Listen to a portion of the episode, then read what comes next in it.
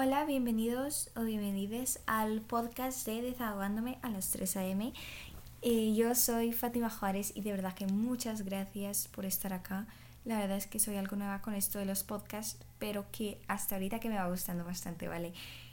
Me, como ya dije, me llamo Fátima Juárez, tengo 14 años y quiero decir que este podcast lo empecé porque era una de las metas que yo tenía como para el 2023, empezar un podcast nuevo o para mi meta de la vida, no sé eh, tener un podcast donde voy como diciendo lo que pienso y cosas así, no importa si me conoces, aunque de preferencia es que no me conozcas porque qué vergüenza.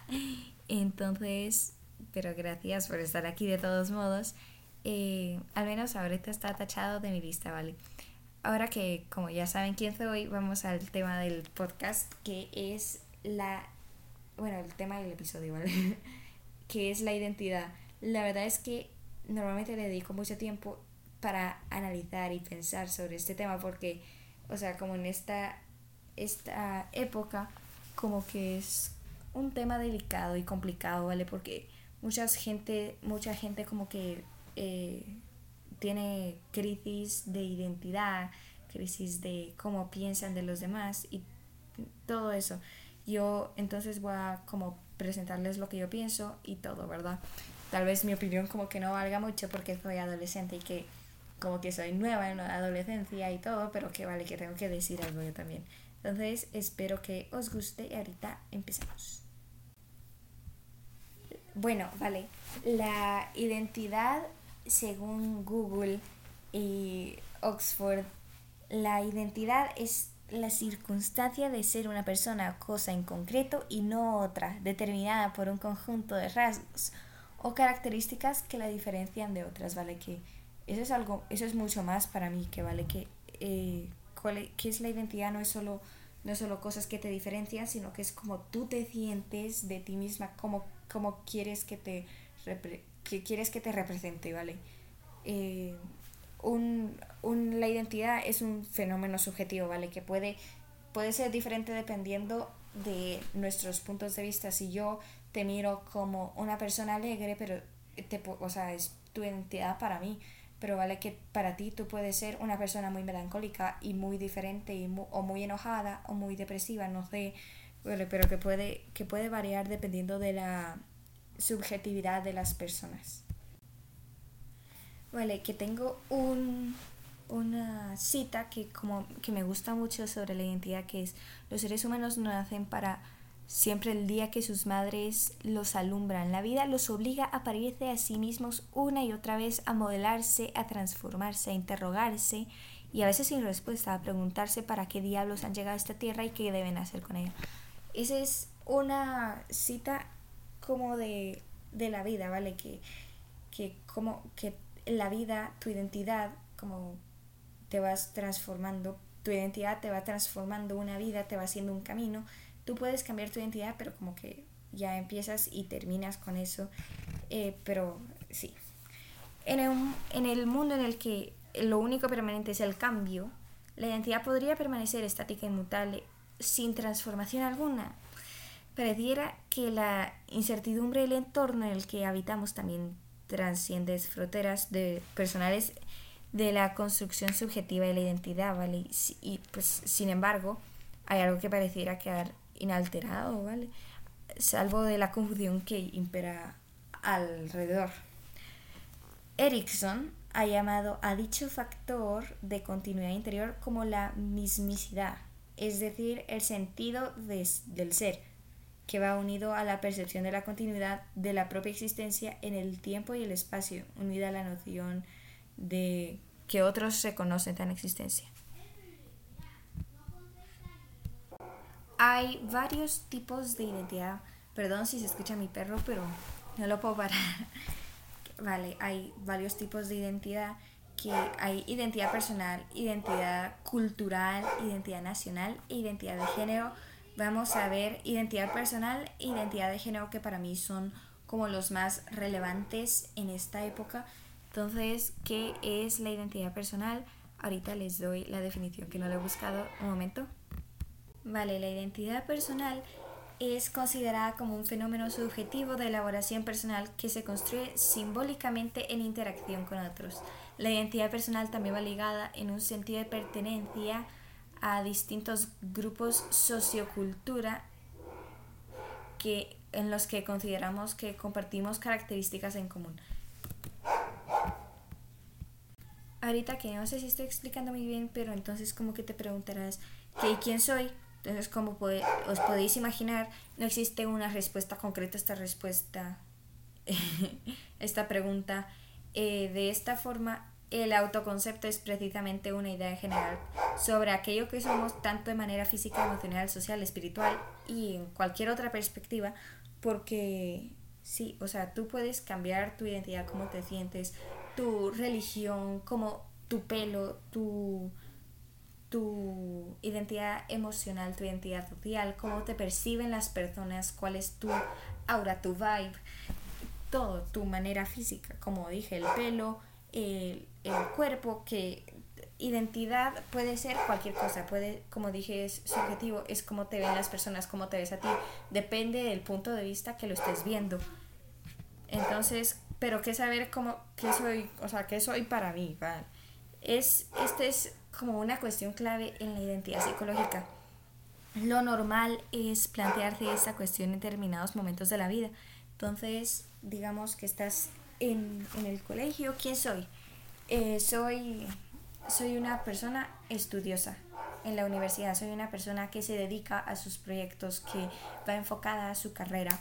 Eh, ¿Quién soy en casa? En casa soy una hija, un hijo eh, obediente o soy un hijo necio que no le hace caso a sus papás porque no tienen ninguna razón o soy un hijo que, no le importa la vida que hay que viva quien pueda. ¿Quién soy con mis amigos? Con mis amigos soy la persona divertida, la persona que dice todos los chistes o soy la persona que se queda atrás, soy la persona que siempre excluyen. Porque puede pasar, y créame que me ha pasado más de alguna vez, eh, entonces, ¿quién soy para mí? Para mí, en mi grupo yo soy el chistoso, para mí en el grupo yo soy el excluido, a mí nadie me quiere, para mí en mi casa soy divertido, para mí en mi casa soy triste, para mí en, el colegio soy estudiante, eh, soy estudiosa, eh, para mí en, en el colegio soy alguien que no le importa sus notas, en la universidad no hago mis proyectos, en la universidad me va todo bien, que es cómo te percibes a ti misma, y porque eso es algo muy importante, cómo te perciben los demás. Eh, cómo te percibes a ti, a ti misma, a ti mismo, es clave para que los demás sepan cómo percibirte a ti. Si tú te percibes como una persona triste, tu cerebro eso, eso cree. O sea, tú lo que tú crees es lo que el cerebro va a creer y que se suena confuso, pero que si así es, es como tu interior, tu, tu ser. Perdón, pero que sí, así, así sale a veces y que, ajá, entonces como tú te sientes, como tú crees que eres, el cerebro lo va, lo va a adaptar a tu cómo vas a ser. Si crees que eres una persona muy chistosa, que vas a ser una persona muy chistosa, porque el cerebro lo cree y que el cerebro eh, actúa para que seas chistosa.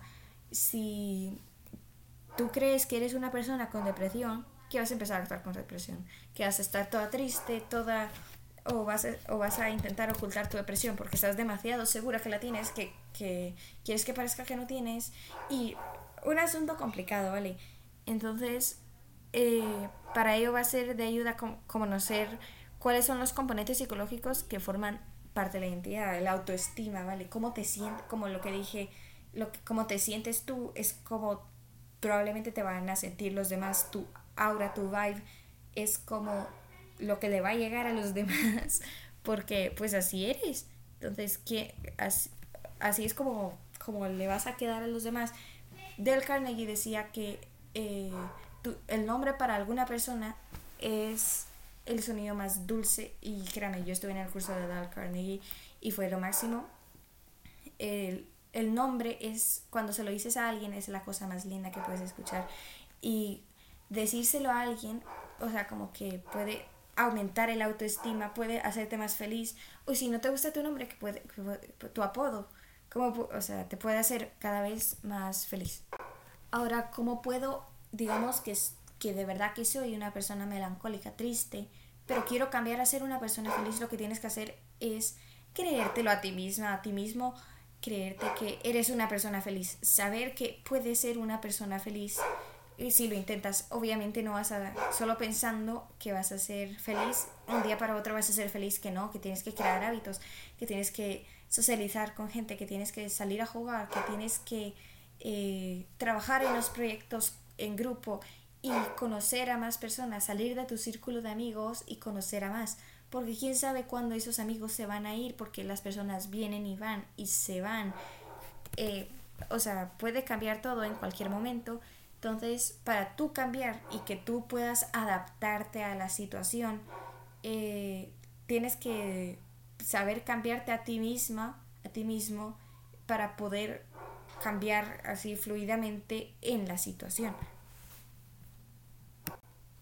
Porque el sentido, o sea, para el ser humano, el sentido de la vida es la felicidad. Quieres ser feliz. Lo que, lo que hagas, lo que te den ganas de hacer, lo quieres hacer porque crees que te va a hacer feliz. Si estás con esta, en esta relación y no la has terminado es porque crees que te va a hacer feliz. Si no, si no están saliendo para ser felices, ¿para qué están saliendo? O sea, solo digo, vale, que puede ser la persona incorrecta, que puede ser que ahorita estés feliz, que después estés triste o que ya haya pasado, pero en ese momento te sientes o te sentías feliz y por eso lo que por eso quería seguir eh, eh, sin embargo sin sin el sin la felicidad el ser humano o sea como que no es no es feliz no tiene significado la vida. No te gusta la tarea ah no la quiero hacer porque no me hace feliz. Me gusta tocar guitarra jugar fútbol. Ay eso sí lo quiero hacer voy a salir afuera voy a empezar a practicar acordes nuevos voy a tocar una nueva canción. Lo que te hace feliz es el significado para ti, lo que más importa. Por eso es importante que las personas te perciban como una persona feliz, porque la felicidad contagia y, y que es cierto que han, han, han, hecho estudios de personas que se ríen y de repente la otra que no sabe ni de qué se está riendo, pero se empieza a reír otra vez. Y es, es un hecho científico que la felicidad es importante y lo que necesitamos nosotros es que las personas nos perciban o percibamos a personas y nos juntemos con personas alegres que nos causen felicidad y que nos den apoyo. Porque si estás saliendo con una saliendo en amistad, en relación con alguien que no te hace feliz o que te excluye o que no te trata como una persona válida, por decir así, no vale la pena, ¿vale? Que por más que a ti te haga feliz, tal vez a él no te haga a él no le haga feliz y luego te va a hacer la vida miserable. Que créanme que también lo he vivido, que he vivido bastantes cosas de con esto de la felicidad y las amistades y que sí, que sí pasa, ¿vale? Que te juntas con alguien que a ti te hace feliz, pero a la otra persona no, no que le hace, no, no le causas tanta felicidad. Entonces hay que aprender a cambiar eso también y buscar nuestra propia felicidad porque ese es el sentido de la vida y algo clave para encontrar nuestra identidad. Vale, entonces ahora vamos con la identidad de género, que esto es ah, un tema muy extenso que me podría pasar hablando por horas y por horas hablando en mi opinión, aunque, aunque como que no, no tenga mucho conocimiento entonces, la mayoría son de, de, hechos que estoy compartiendo, normalmente son de internet, que no son míos. Hay algunas cosas que sí, entonces solo aviso que algunas cosas que no son mías. Empezamos otra vez por la definición. La identidad de género es el sentido personal del propio género, hombre o mujer. No me importa, no hay eh, bisexual, bi, no sé, no me sé todos, eh, queer, todos esos no existen, existe hombre y mujer. La identidad de género puede correlacionarse con el sexo asignado a una persona o puede diferir de él.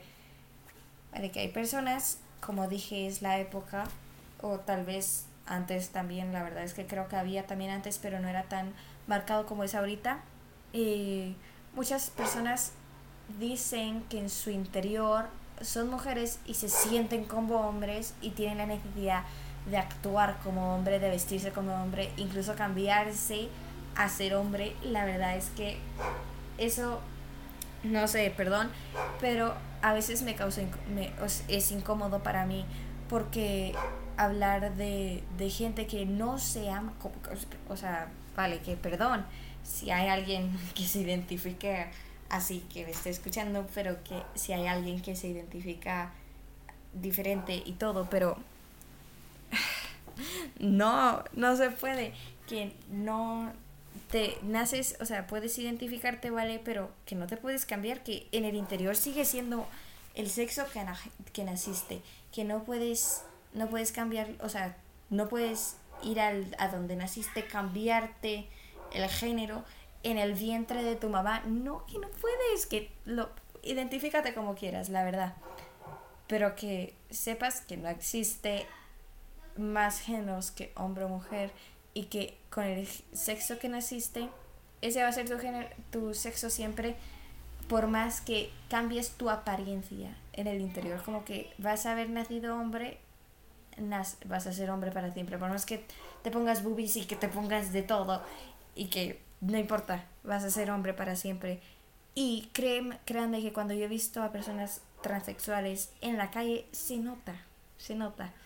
No, lo digo por hate ni por nada, pero se nota que, que son, que, que no, que no son el género que aparentan.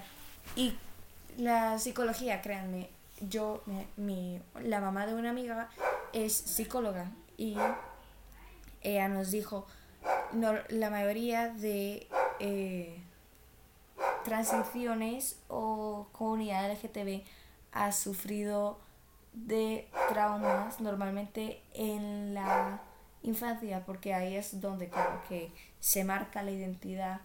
Entonces sí. Eh, yo eh, escuché esta historia de esta mamá que estaba que, había psicólogo que había que había hecho que ella iba a educar a sus hijos como como que no tuvieran género. Nacieron hombres pero que ellos decidan entonces los vestía neutro que no les decía si era hombre o mujer les decía ella ella ella ella, eh, ella, todos esos eh, pronombres que son eh, por decir así, neutrales, porque ni tan neutrales son, porque ni existen. Eh, al final tuvo su hijo hombre, era autista, pero ella no sabía. Entonces el, niño le decía, le seguía preguntando a la mamá, ¿qué, qué soy? Soy hombre o mujer, y dice, tú decides. La mamá le decía, tú decides porque, porque es tu decisión. Pero el, el, niño seguía insistiendo y seguía insistiendo y la mamá le decía, le seguía diciendo lo mismo, que él escogiera, que ella no iba a escoger nada, porque él tenía su propio derecho de escoger.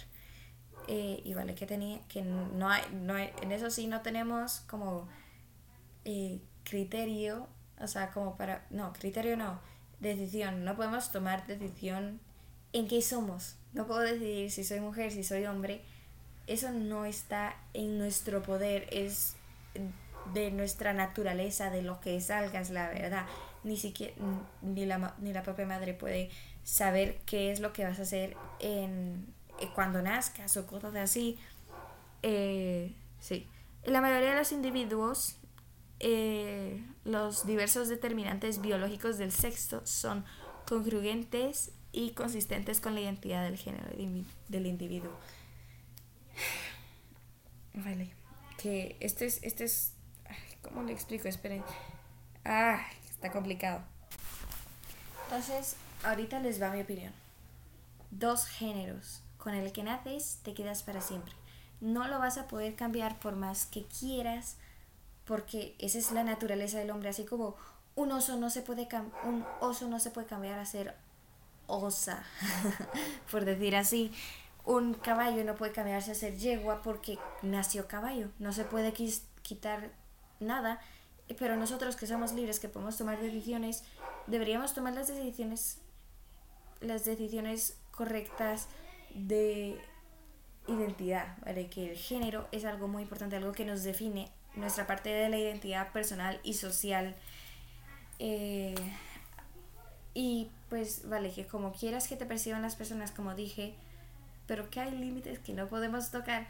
Vale, si te sientes como hombre, di que me traten como él él, como que me traten como él. Si te sientes como mujer, que me traten como ella. Pero cosas así, simples y que no afecten la mente de los demás. Yo, lo que yo creo es gente con problemas de identidad, como dije, normalmente son traumas. Y para mí que no está nada malo eh, como identificarse como algo más, que haz lo que tú quieras, que no me importa. Lo que me importa es cambiarse de género, no sé cuál es la necesidad. Que la gente te mire y diga, ah, esta es mujer, que yo les digo que eso sabemos que no. Yo, le, yo les he visto y digo, no, este es transgénero, que no era hombre, era mujer y se sentía como alguien más. De plano, tuvo algo más y lo que yo hago es pedir por, por ellos, porque, vale, que no podemos hacer nada por ellos porque es su decisión. Pero lo que, lo que perdón, son, eh, podemos pedir por ellos que, que si tuvieron algún trauma que lo, que lo superen, o que si ya lo superaron, que, que no afecte su vida diaria, porque créanme que las decisiones que toman estas personas normalmente son personas que influencian mucho a las personas eh, comunes y pues vale, que como celebridades, eh, influencers y cosas así. Lo que yo creo es, esas personas deberían, tienen la responsabilidad de eh, eh, transmitir las decisiones correctas, pero como, como que no, entonces están transmitiendo las incorrectas. Como digo, solo es mi opinión, piensen lo que piensen eh, a ver si hago otro episodio hablando de los otros tipos de identidad.